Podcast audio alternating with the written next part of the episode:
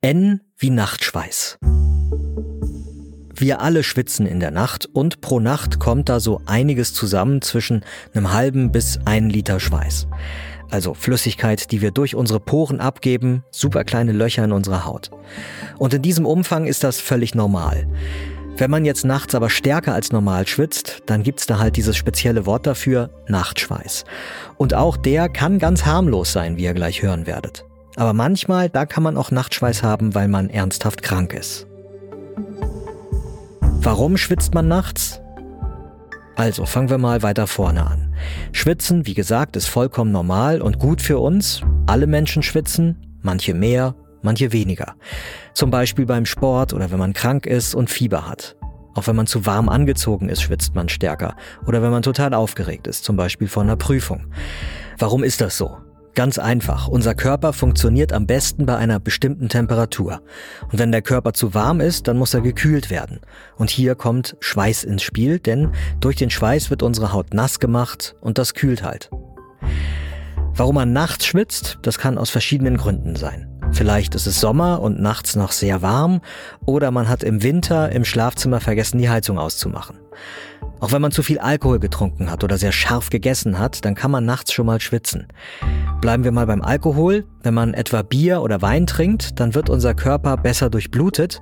Und wenn er besser durchblutet wird, dann steigt auch die Körpertemperatur. Ja, und unser Körper mag das dann nicht und sorgt dafür, dass er durch Schwitzen wieder abgekühlt wird.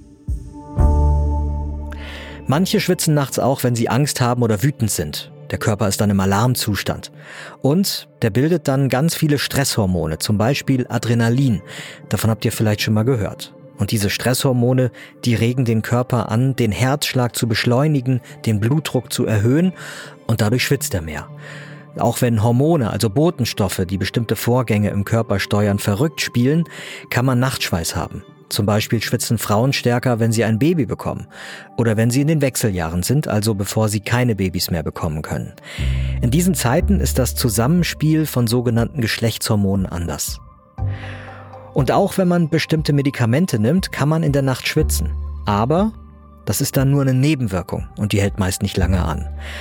Außerdem kann man auch eine Krankheit haben, zum Beispiel eine Schilddrüsenüberfunktion oder Erkrankungen wie Diabetes.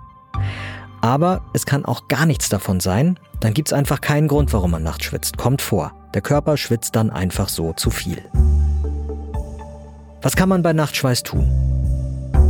Also wenn man nur im Sommer nachts schwitzt oder nach einer Party oder mal, wenn man Stress hat, dann ist das wirklich kein Grund zur Sorge.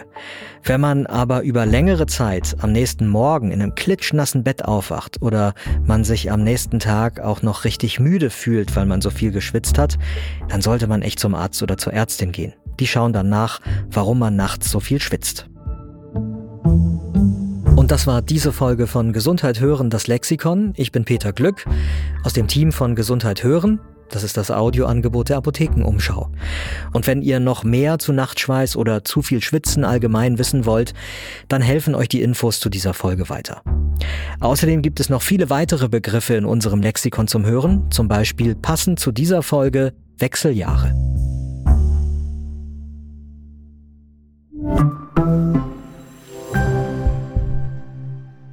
Übrigens, ihr habt euch bestimmt schon mal gefragt, warum Schweiß salzig ist. Tja, ohne Salz könnte man gar nicht schwitzen. Denn Wasser oder eine Flüssigkeit geht immer dahin, wo viel Salz ist. Achtet mal drauf, was passiert, wenn ihr zum Beispiel Salz auf eine Gurkenscheibe streut.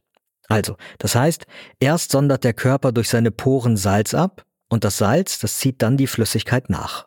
Wir schwitzen.